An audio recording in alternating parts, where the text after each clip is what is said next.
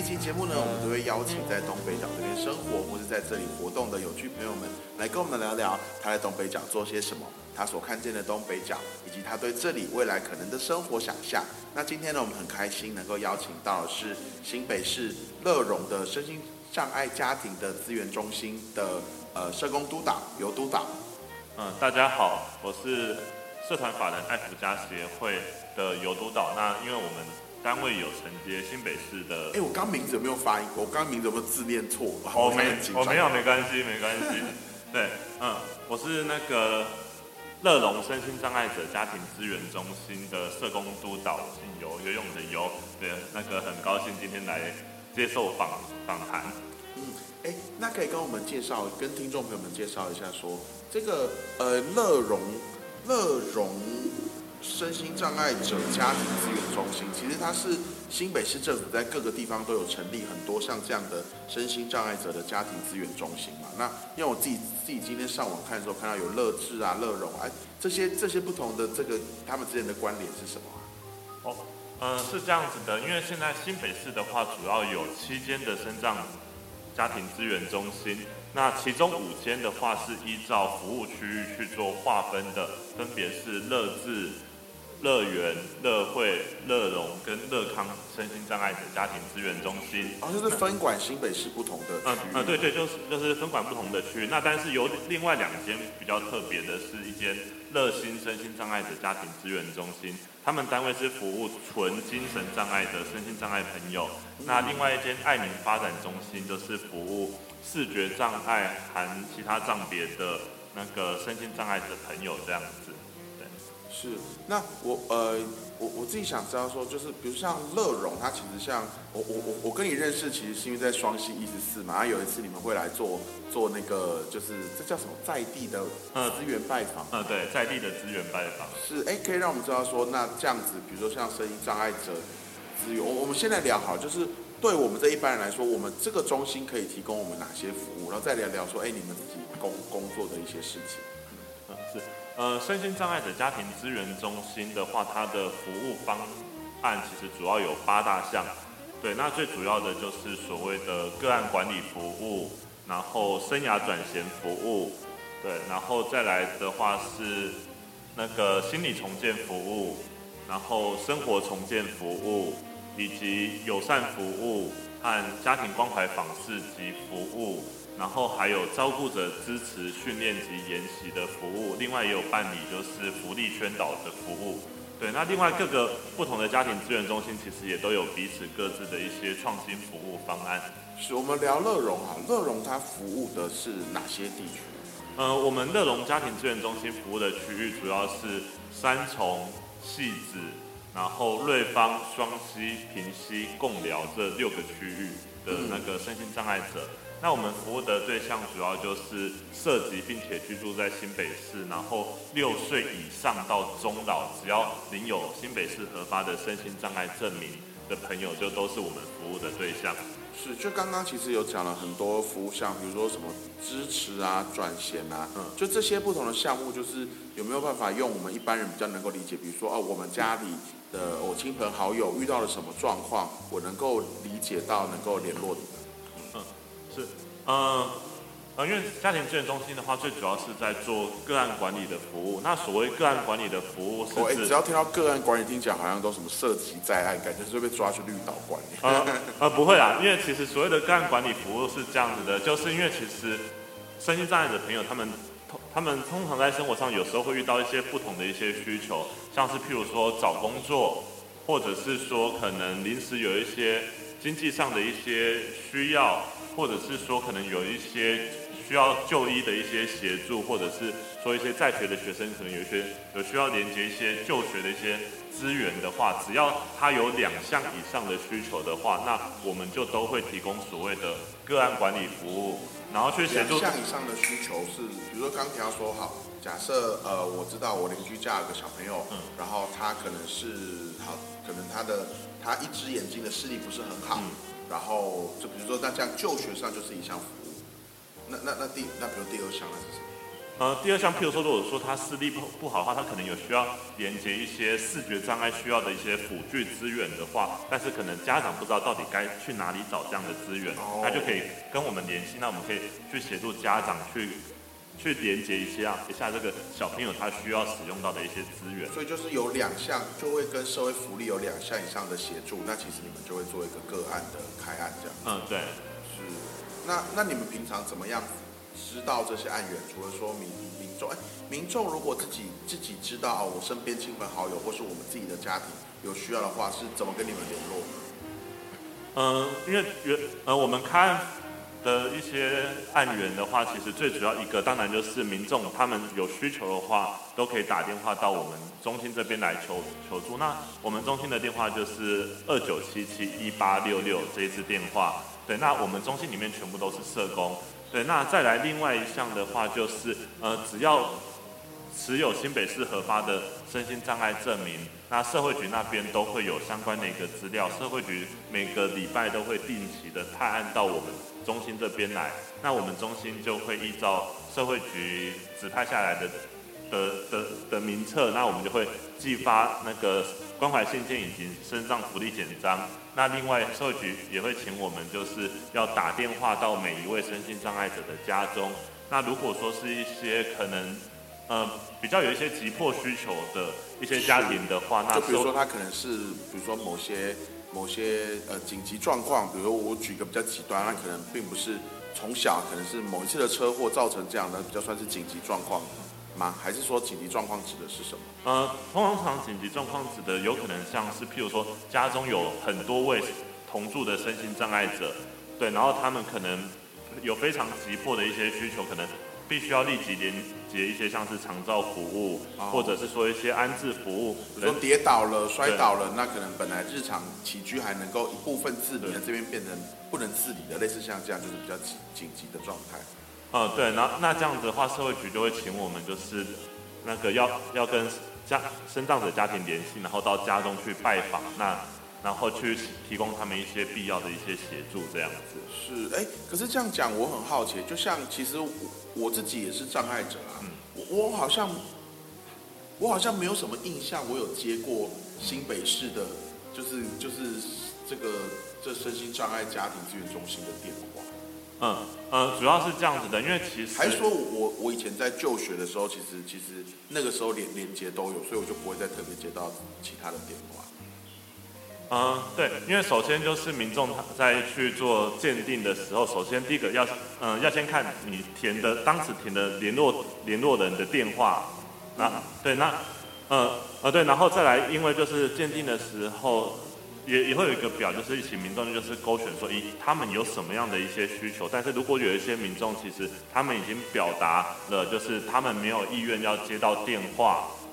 或或或者是说我们联络了很多次，但是都没有办法联系上这位身心障碍者的话，那我们可能就是会变成是那个寄发关怀信件到到身障者的家中去。是，所以其实就可以这样讲，就是说，很多时候我们自己在申请这些，比如说身心障碍的这样，或是或是其他相关的这些呃失能的证明文件的时候，其实那些那些勾选我们都要很注意，就是很有可能我们会我们我们就把一些社会福利的连接的资源给给给给关闭了。可能我们只是看到说啊电话我不要接啊，就是然后比如平常我我就留一个我的户籍地址，可它不是我正常，就是我我我一般的联络地址，然后我可能就会跟这些资源就是没有办法直接连接上。嗯，对，那因为我们在服中的时候，其实也常常碰到，就是民众一接到电话就认为我们是诈骗集团，那其实讲没两句话就是很急着把电话挂掉了。那其实这样子也会导致说我们没有办法去真正的提供给一些有需要的一些民众这样子。是哎，真的吗？你你你你你自己在担任这些相关的，就是你自己在社工职涯里面有有有遇到电话打了然后不解决，你们是诈骗的吗？呃，老实说非常多这样子真的假的？可是那你们的开头都会是什么？呃，其实我们一开头的以以以你们这个这个单位的话，哦，呃，像如果说我打电话的话，其实我们一开头都会先跟民众说，呃，你好，不好意思，请问是吴先生吗？嗯、我我这里是新北市乐龙身心障碍者家庭资源中心不。好意思，我们我们要办贷款，拜拜。大概哦，对，所以其实我们大概要可能要比较有耐心的，至少听完二二十秒，他到底要干嘛？呃呃，对，因为其实我们都会必须要先跟民众说明，我们是哪一个单位，然后我们为什么会打电话过来，对，然后以及我们打电话来是要做什么。那因为其实必须要先清楚的说明之后，那那民众才可以真正了解对我的身份是什么。对，那只是说有时候就真的会遇到一些民众，他听完之后，他真的没有耐心再继续听下去，然后。对，就错失了这样的一个谈话的一个机会。是，就是我们的标准流程，就是要先告就告知身份，表明来意这样。不然我们如果直接打来说，嘿，你你希望买一台电动轮椅，可是我补助你四万嘛，这样大家可能就不会挂电话。可是我们不能讲，我们一定要先讲我们是谁。对对，那哎，那像比如说像像你自己啊，就是我想知道说，呃，你们在你自己服务在你刚刚提到从三重细致。然后瑞芳、双溪、共寮，嗯，然后平溪，平溪，哇，哎，其实平溪是不是全台湾高龄化最严，就就是高龄化最显著的一个一个乡乡乡镇啊？呃，对，没有错。尤其平溪区的话，其实它的人口，呃，如果常年的资料看下来的话，其实它的人口是一直不断在减少当中，这样。对。对，那其实社区里面其实多数也是那个六十五岁以上的长者居多。那你在这，你你服务这一个区域大概多久了？哦，嗯，因为我在家庭资源中心的话，其实从一百零八年八月到现在。对，那呃，我从服务就是东北角这一带的话，其实从一百零一年二月开始，然后一百零一年，对，从一百零一年二月开始，嗯，然后到一百零七年的九月。哇，哎，那其实你这样十十年的十年的社工生活都是在东北角这一带。嗯，对。嗯，那那哎，那那个是那该不会你第一个服务的地方就是东北角吧？呃，对，因为其实家庭资源中心是我第一份工作到现在。哇，哎，那很有趣，你可以跟我们聊聊，就是你你你你那时候刚开始来到东东北角，可是你的呃，比如说你的档案整理或是这些，你的办公中中心是在哪里？啊，我们。我们中心的办公室目前是在那个三重区，在三重。对，哇，那你这样十年前你要怎么来东北角这边工作？呃，最主要的话都还是要透过火车，然后就是，呃，因为我们协会在双溪这边刚好就是有一位居服员，所以就是多年下来就是会跟他就是借摩托车，然后在东北角这一带就是到处跑，所以就要搭车来到双溪某个地方，然后跟他拿摩托车，然后开开始，这十年来都是这样子。嗯，对，都是这样子。我哎，可是我我我记得你们你们爱福家是不是在瑞芳三爪子坑那边也有一个据点？嗯，对。做之前有申请过多元，然后是做跟呃高龄关怀比较相关的。嗯，对，因为我们爱福家协会最主要的话是在做长长照服务的部分。对，我们多聊聊那个身心障碍者，就是我们这这一集先聊这个部分。那那你你自己这十年在东北角这边看啊，呃，有没有一些你比较？印象深刻的个案，或者是说，随着这样十年过去，大家对于相关意识的掌握啊，或是对于相关资源的运用上，你看起来有没有什么呃变迁？呃，也不用那么严肃啊，你就聊聊你几个印象比较深的个案，因为你看你第一份工作就做这个，一定有很多很多当时很难忘的事情。哦，对，老老实说，真的有蛮多还蛮难忘的事情。那呃，那我只是我可能需要稍微想一下，要要要小心一下，不要把大家的隐私暴露出去。哦，当然当然，你你可以不要讲哪，你你就至少就地点不用讲，就在你工作就东北角这一带。比如说，我也想说可以分享一些哦，你的服务的过程发生的事情啊，然后大概。听众朋友们可能也会因为这样的节目知道说哦，如果我身边可能有相关或类似的需求，我可以我可以来跟你们这个资源中心连连接这样。因为的确，大家哦，为什么我们要诚实纳纳税，或者说我们之前一直在谈房地税啊，各种不同的税收，其实税收的目的就是就像社工在做嘛，就是我们要维持一个社会的支持网网络。那那有有人缴税，那当我们今天不幸的。遇到了事情的时候，我们就可以成为我们我我们缴的这些税税金来协助的对象之一。嗯，是，嗯，好，那在就是东北角地区这边，我还蛮印象深刻的一些服务对象，其实有几位。那呃，老实说，真真的是非常印象深刻。嗯，呃，刚好就是在没关系，你边讲，我只要觉得好像快要透露谁，我就会一个打住你。我们大家互相合合合作。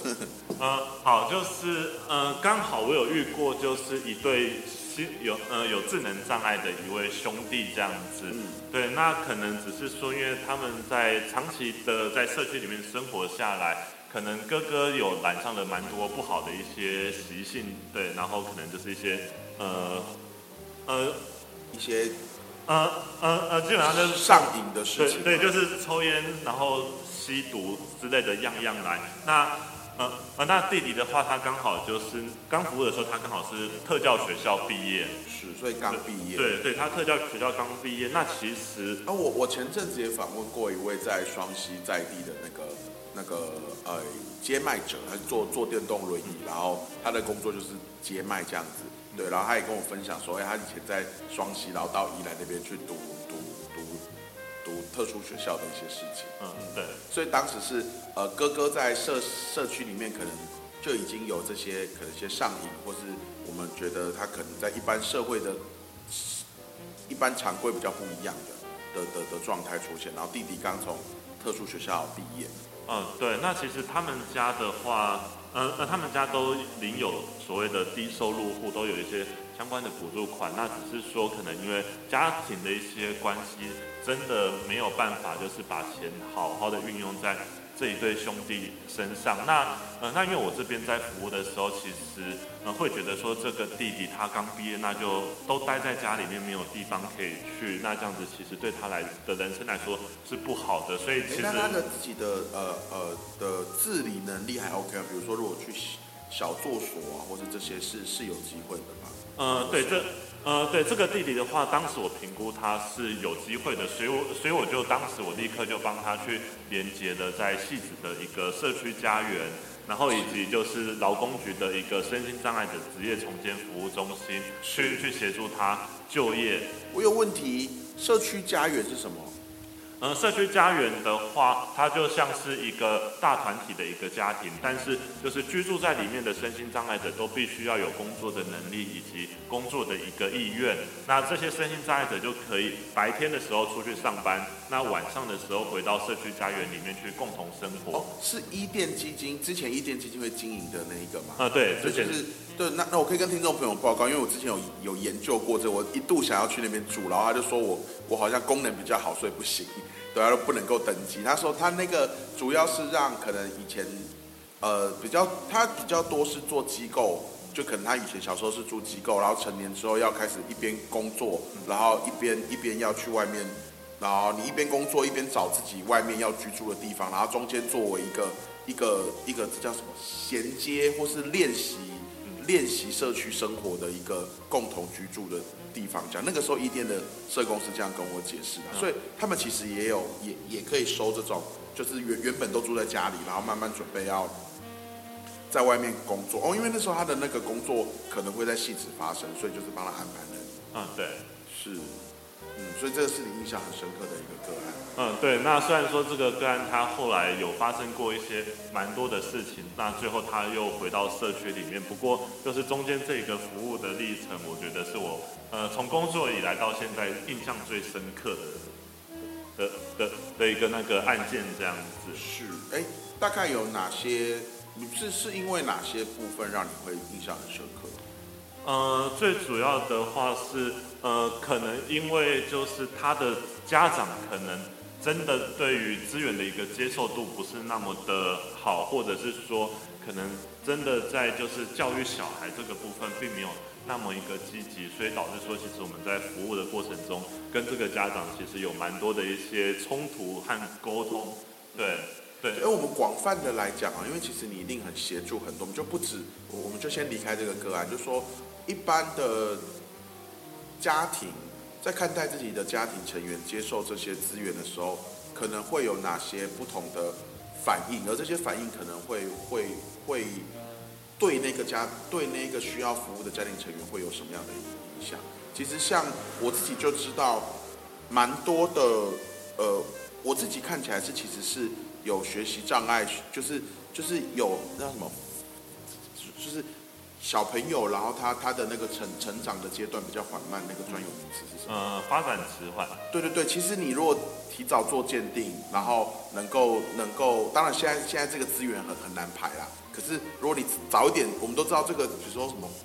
黄金几几岁之前，如果能够能能够接受服务的话，小朋友是可以有比较比较好的几率跟上大家一般的进度。可是会有很多家长很排斥接受这些服务，然后反而导致小朋友错失这样的时间。你你有遇过？你在这个家庭资源服务中心有遇过类似像这样的状况吗？或者说，我们应该当我们自己看到社区身边可能有这样的状况的时候，我们可能可以怎么样？来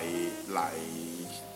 提供提出讲介入好像有点严重，就是提出邀请资源的邀请这样。嗯，对，老实说这样子的状况其实真的还蛮多的，因为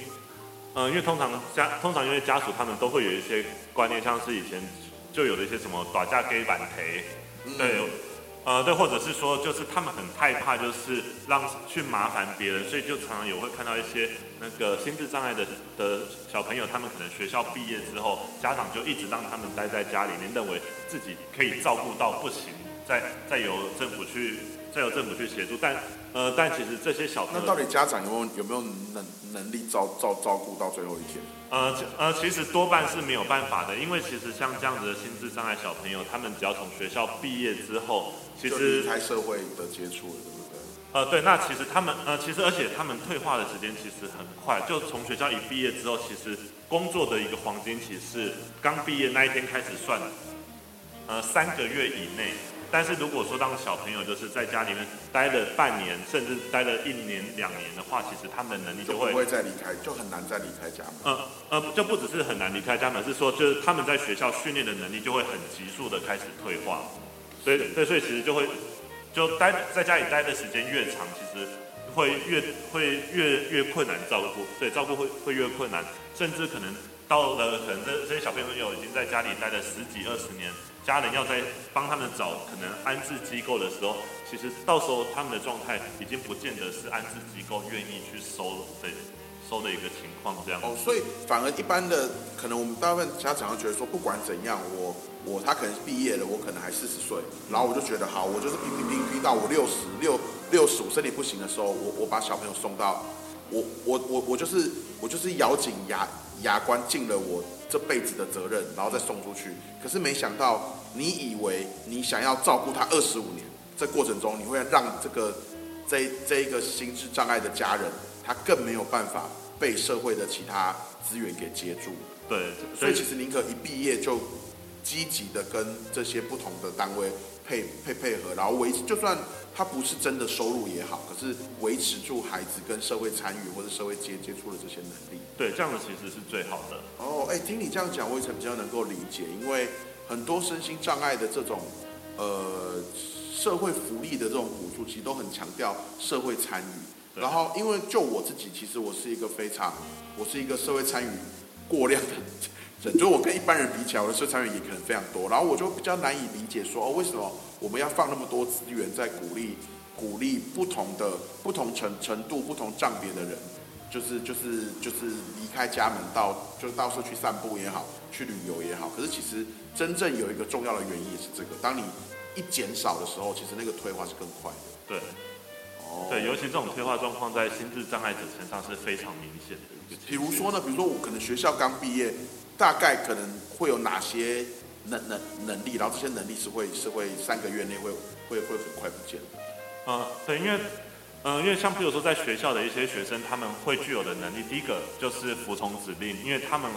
在学校他们要听老师的，对不对？哦，所以红绿灯啊，警察说要往里面走一点，这些东西都可以理解。对对，就是服从指令，然后再来另外一个就是他们还很适应群体的一个生活啊，要跟其他要配合别人。对。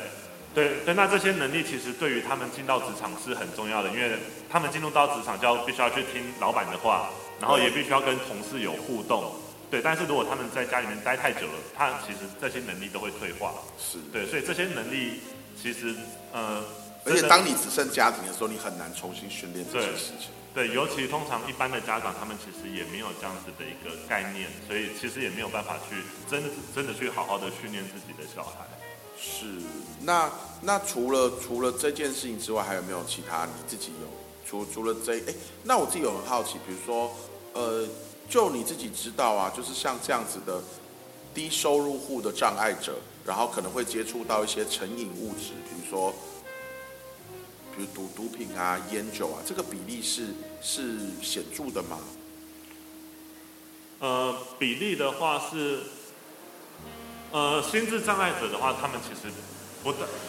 其实没有那么平，不呃，没有那么多的机会可以遇碰到这些东西。是，我我我我自己很好奇，我想一定有听众朋友也会好奇，就说，我们的想象都是，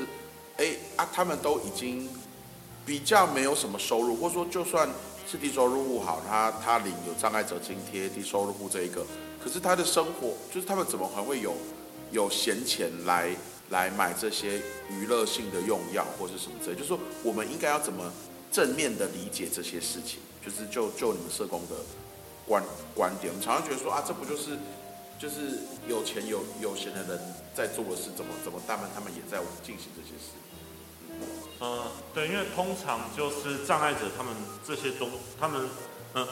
呃这这些烟酒或者是毒品这些东西，他们其实成瘾了之后，其实通常当他们真的有需要，他们会优先就是满足于他们想要的东西，也不会去想到他日常生活所需。所以，呃呃，所以譬如说，如果是一位智能障碍中度的一位障碍者，当他染上了酒瘾之后，当他拿到补助款，其实他第一个想到的就是他要，呃，他宁可去买酒买烟，但是他不会拿钱去购买。就是那个生活必需品，或者是说食物这样子。那其实我们在工作的过程中，其实多少都会有观察到，会有类似的一些状况。那呃呃呃，甚至这些呃甚至有一些可能更极端一点的例子，就是他们会拿把拿到的补助款拿去买酒，但是他就是会在路边可能跟人家乞讨，或者是就是哦，因为大家不会给他酒，可是大家对对对，大家会给他钱，或者是给他食物。嗯嗯啊对，那再来其实有一些，那其实因为现在社会的一个演进的话，其实现其实现在有些障碍者，其实他们还蛮聪明的。虽然说可能他们在一般的一些生长的，嗯一可能在一一般的生活上可能比较没有没有能力，但是他们在那个社会的生存的能力上，反而会被训练起来。像是他们可能知道拿社会生存的能力会被训练起来。嗯。怎么怎么这这句话是什么意思？啊啊对，因为啊啊对，因为其实就是现在其实有蛮多障碍者，其实他们会知道，像是譬如说那个超商什么时候会有那个集齐的食品可以拿，或者是说有哪一些。等一下，你可以先跟我讲到底什么时候我应该可以去拿。呃，这个这是很重要的生存能力。啊 啊。呃呃，对，就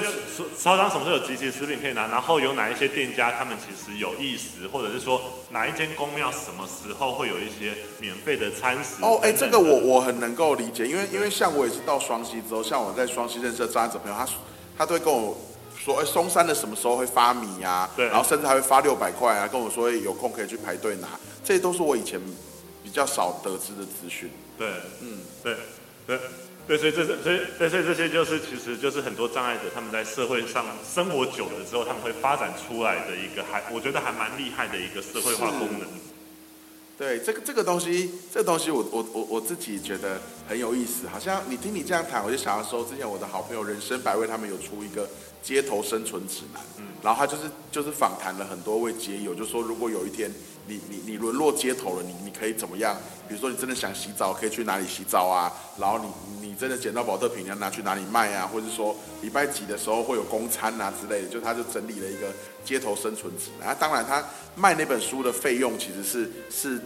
支持他们继续在在做这样子的议题倡议的服务。对，可是也也让我们大家看到说，真的其实其实呃社会生存的能力，它有很多不同的面向。就像刚刚督导您提到的这一个。那我们来看，就是就我刚手上这一份啊，就现在在双溪一十四里面带来了呃一份，就是新北市政府社会局的身心障碍者家庭资源中心的这个介绍的折页嘛。那里面刚刚我们其实聊到说个案管理服务，就是说，哎，如果他有需要两项以上的需求，其实你们会特别开案，然后定期的关心啊，或是访视啊，来协助这个这个个案，就是来取得这些资源，或是做合理有效的分配运用。对对，那那生涯转衔服务其实就是我们刚刚提到了嘛，比如说不管你要你要从国小升到国中，那你国中准备要到比较远的地方就读高中，或是毕业之后，那这种类似这种。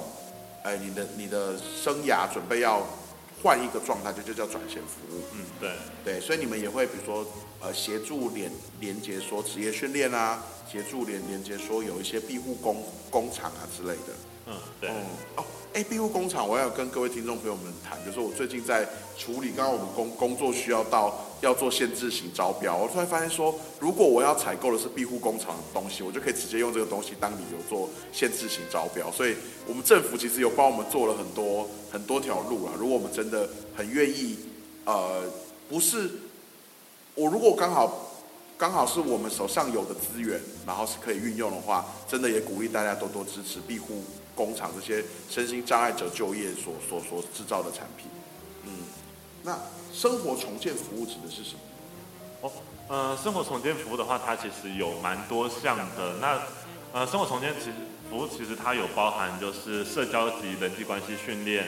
然后以及日常生活能力的一个培养。那另外也也有定期办理一些生长者的活动团体等等的。然后就比如说旅游啊，或是聚会啊，看电影啊这种。呃，对，那嗯，因为生活重建服务的话，其实它原本最主要的一个目的就是去协助一些中途智呃呃中途智智障的一些身心障碍者朋友，像是可能有人他原本他可以自他他可以自己行走，但是可能因为车祸之后变成呃下半身瘫痪，必须要乘坐轮椅的话，对，那就会有治疗师去教导他怎么样去适应就是智障之后的一个生活的一个改变，这样。对，这个智障指的是就是。中途发生了什么事导致你的障碍者身份？对对，那个导导致障碍哦，所以哦对，所以像我我自己也觉得，像我十八岁之后开始坐轮椅，嗯，然后其实那个时候我的我的心理或情绪有很大的改改变，就是我也很难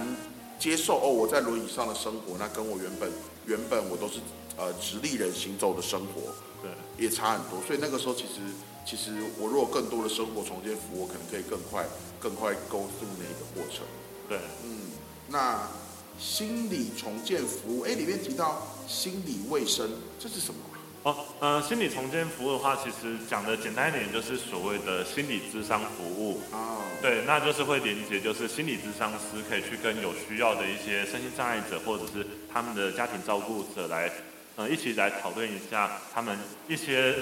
呃，一些人生的一些议题，像是譬如说，就是那个呃，生涯发展、两性关系，或者是家庭的一些关系等等这样子。我我可以举例吧，比如说我怎么面对到哦，因为我的障碍者身份，我可能一辈子都是单身的，可是我可能身边的朋友他都是都是可以找到他的伴侣，或是说怎么面面对我会越来越老，然后我开始意识到我不能够照顾我的障碍者的孩子一辈子，那我要怎么？面对这样的情绪之类的吗？嗯，对，对，是是是。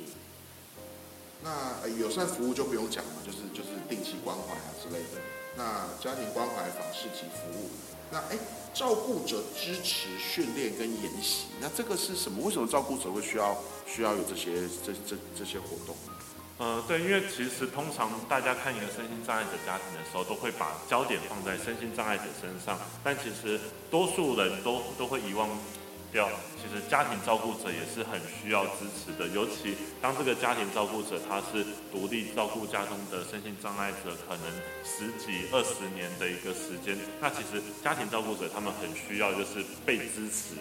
对，那再来，另外有些有些家庭照顾者其实他们也是第一次遇到家人变成身心障碍者的一个状况，所以他们也需要去学习，咦，那我要怎么样去，就是可能协助家中的身心障碍者做复健。或者是说，呃，我应该，我我我要怎么去学习来照顾他？或者是说，可能，或者其实光学习怎么面对我们家有一个有一个这样子的成员，其实这这这件事也是一个很大的学习。嗯，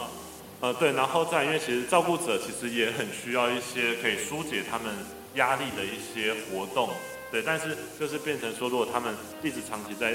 照顾家中的身障者的时候，其实他们也会慢慢的就是失去一些可以支持他们的一些资源跟力量。哦，比如举个例子，如果你二你二十四小时都要在家里协助卧床的家人，你可能就没有办法到公园散步，你就没有办法遇，你没有办法认识新朋友，没有办法跟朋友聊聊天，去喝咖啡。像前一阵子很流行那个喘息咖啡服务，就是有家里来帮你至少。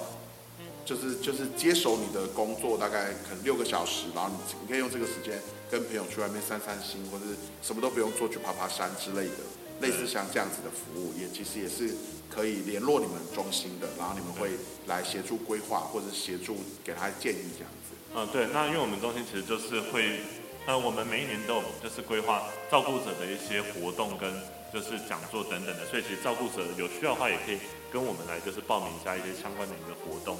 是，然后在相关的福利宣导啊，然后哎有一个叫做心智障碍者双老家庭，嗯，这是什么意思？呃，对，因为，呃，对，因为前面其实就有提到说，其实心智障碍者他们那个退到了一定年龄之后，其实退化会蛮快的。那其实目前平均来说，心智障碍者他们只要过了三十五岁以后，他们的他们的老化速度就会加加快这样子。对，所以心智障碍者双老家庭服务主要就是针对三十五岁以上的心智障碍者。那如果说他们的家庭照顾者又是六十岁以上的话，就呃呃呃，就是这个计划的一个服务对象。嗯，对，对，就是哦，因为当当照顾者高于六十岁，然后呃被照顾者高于三十五岁，其实在某种程度就会让这个家庭的的的的自我的这种支支持的系统会会快快快速的降低。嗯，对，因为嗯嗯啊对，因为就是那个照顾者他们要嗯要面临到自己老化的一个问题，又要哦我要面对我老化，然后他又要面对我小孩的一个老化，对，对，因为他们自己三十五岁的时候，其实没有退化那么严严严重，所以他们可能也没有准备好。哦，原来三十五岁，他们这个这个身心障碍的成家庭成员就会开始这么急速的老化。呃呃，对，甚呃呃对，甚至更极端一点的例子是当，可甚甚至有可能是说，照顾者过了六十岁之后，他们老化的速度反而加快了，那变成是这一位三十五岁之后的心智障碍者要去学习怎么照顾自己跟照顾他老化的双亲。哦，对所以才是有一个新的整合服务，这样说，哎，对可能大家互相学习这样。对，哇，那好，那大概那服务有有很多不同的服务啦，比如说呃生活补助啊，障碍者的器具啊，租金啊，然后跟爱心悠游卡啊，健保的健保费用的减免啊，这样。那如果要联络你们乐乐融身心障碍者家庭资源中心，就服务的地方是在呃东北角的平溪、双溪、贡寮、瑞芳、戏子三三重，那就可以拨打你们的电话零二二九七七一八六六二九七七一八六六，然后就可以一通电话来跟你们联联络上。嗯，对，对，好，那今天很开心哦，能够邀请到就是呃新北市政府社会局的身心障碍者家庭资源中心，这个乐融身心障碍者家庭资源中心，服务我们瑞平双贡以及戏子三重地方，然后有社团法人爱福家协会的呃社工督导尤督导来跟我们分享说，哎，他自己十年来啊，然后在这里。这里东北角这边服务的一些一些心路历程，然后也跟我们分享到说，这样的身心障碍者家庭资源中心能够为我们大家连接到的资源。那其实就像刚刚社工讲，就是很多时候我们以为我们能够做做到的，然后把这些人哦放在家里啊，或是想要尽我们自己的能力，反而我们越不让社会的力量进来，那其实会造成越多我们在未来可能更会会让我们更辛苦的部分。所以呃，不管你身心或者是您的家庭成成员啊，或是您身边有看到这样的亲朋好友有需要的话，都非常推荐大家联联络乐融身心障碍者家庭资源中心，由社团法人爱福家协会承办的，然后电话是零二二九七七一八六六二九七七一八六六。那每一期的呃，我家门前有小河呢，都会访问一位在东北角这边活动然后生活的朋友，然后跟我们聊聊，哎，他所认识的东北角跟所看见的不同的东北角的生活样态。那哎，我们下一期就空中再会喽，我是主持人田硕，那拜拜。拜拜。